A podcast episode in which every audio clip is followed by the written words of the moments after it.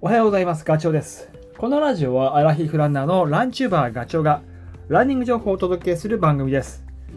走りながらや隙間時間にでも聞いていただき、走る気持ちがスイッチオンになれば嬉しいです。160キロを走って今日で10日ですかね。で、昨日からね、ランニングを始めてます。まだこう、重い感じはあるけど、こう、日に日にね、回復してるんですよ。人間の体ってすごいですよね。3日前よりも、えっ、と、2日前。2日前よりも昨日、昨日より今日っていう感じで、だんだんこう、痛みが取れていく、剥がれていくって感じなのかな。もうこの今のレベル、あの、痛さだと、もう筋肉を逆にこう動かして、刺激を入れていく、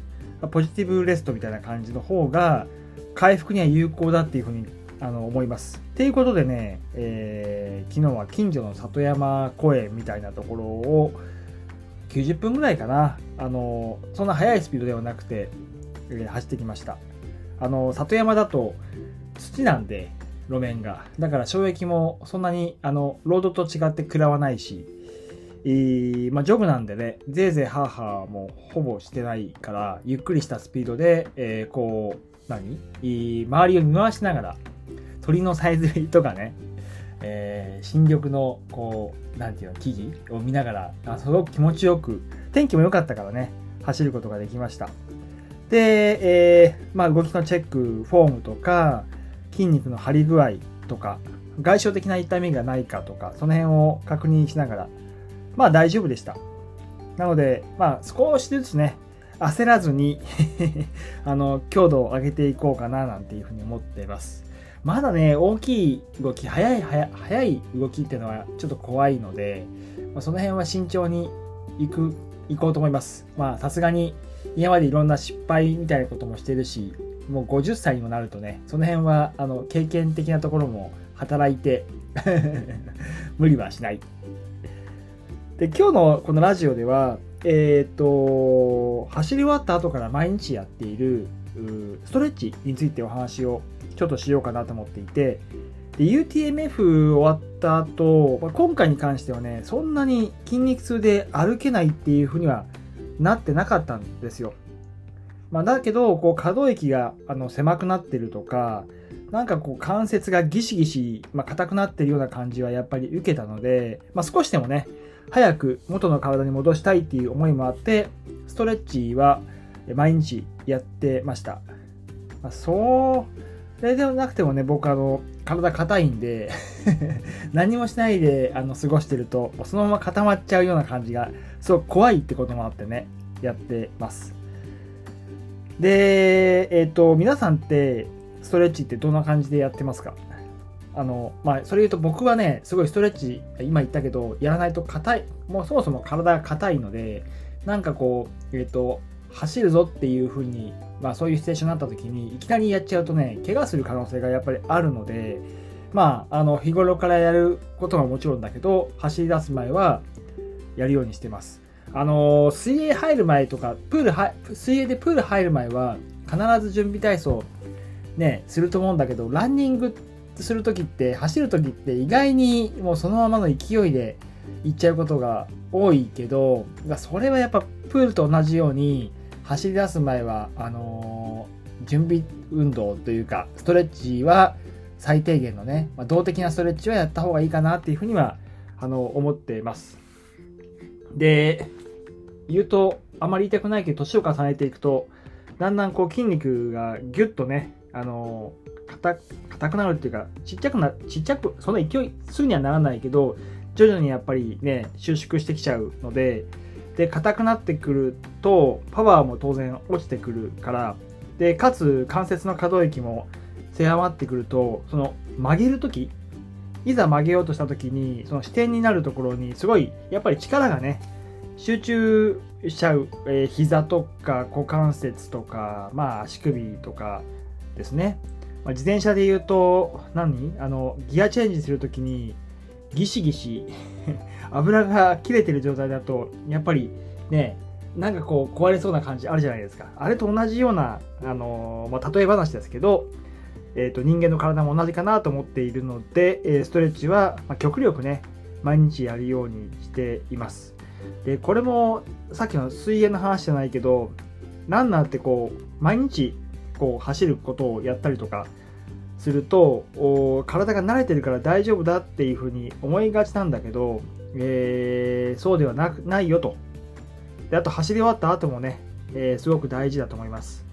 筋肉ほったらかしてるとやっぱりあの回復力も遅くなるしそのままの状態で硬くなっちゃうと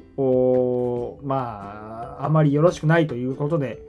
やっぱりその柔軟性っていうのは意識すべきだと思います。ととはいえだけど 毎日忙しい中でなかなかストレッチの時間って取れないよっていうこともよくわかります。で自分もそうだしで効果がねまあ確かにストレッチすると体がなんか曲がるようになったなっていうのは感じるけどそのやった時になんかこう効果があるわけではないじゃないですかなくはないけど感じにくいので、えー、だったらま効率的にストレッチをする方法っていうのはあの頭に入れておいた方がいいかなっていうところで、えー、3つぐらい言おうかなお話ししようかなと1つはもうこれも分かってるよって話かもしれないけど、呼吸ですよね。呼吸は止めないように。伸ばす時に息を吐く。これね、頭で分かってても、意識しすぎちゃうと、なんかね、いざ混乱するんだよね。あれどっちだっけ？吐くんだっけ？吸うんだっけって。なので、伸ばす時に、えー、と息を吐く。で息をこう、えー、吐くことで、えっ、ー、とね、なんだろう、体がリラックスするっていうのもあるし、吐いたら当然吸うので、で、吸ったらこう大きく息を、酸素を中に取り込むので、えー、よりこう、なんだろうな、そのタイミング合わせれば、あの、筋肉に酸素を届けることができる。当然リラックスっていうのもあるからね。ただやっぱり息を吐いて吸ってをすることを目的にしちゃうと、やっぱり集中できないので、まあ、自然とできるようにする。だからどっちかだよね。伸ばす時に吐くっていうことだけ覚えておけばいいと思います。で2つ目はね、伸ばしてるところを、えーと、意識するっていうこと。えー、ストレッチをするときに伸ばす筋肉をさせるとかって言うととてもいいと思います。頭に認識させること。でそうしておくと無意識でも筋肉がね、勝手にこう理解をしてくれるはずです。伸ばすところをしっかりと意識する。で、3つ目。3つ目はね、これもう自分に言ってんだけど、さっきも冒頭で話したけど、自分が硬いと思いすぎない。体が硬すぎるって。俺硬いからさって言っちゃうんだけど、あのー、それ、あのー、頭に入りすぎちゃうと、えー、いざストレッチをするときにね、やっぱり安全装置が働いちゃうんですよね。で、ある程度こう、怪我をしないように、なんだろうな、あの、心から伸びないというか 本当はもっと伸びるんだけど、えっ、ー、と、遠慮しちゃうところがやっぱりある。これやっちゃうと怪我しちゃうんじゃないのかなとかっていうふうに思っちゃうんだけど、これって、失礼。なんか合ってるようで間違っていて、ランニングもいつも同じペースで走ってると、あまり効果がないじゃないですか。時にはこう、ね、いつものペースよりも速く走ったりとかすることが必要ですよね。それと同じように、ストレッチもえー、まあ、たまに、たまにはって言ったらあれだけど、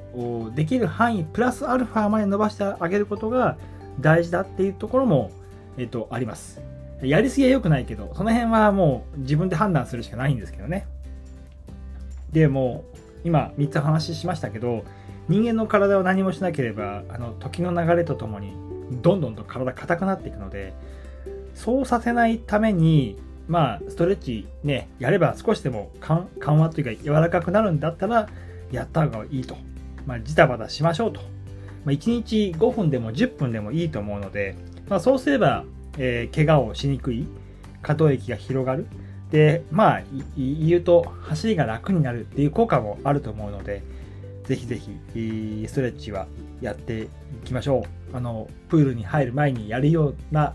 準備体操と同じような気持ちでやるというふうに思います。まあ、結果、こう、なんかストレッチするとイライラしたりとか、えー、焦りとか、そういうことも、あの、和らげる効果もあると思うので、えー、ぜひぜひということで、えー、今回は、そのストレッチの話でした。まあ、このお話が少しでも役に立てば嬉しいです。それではまた次回の放送でお会いしましょう。ガチョウでした。バイバイ。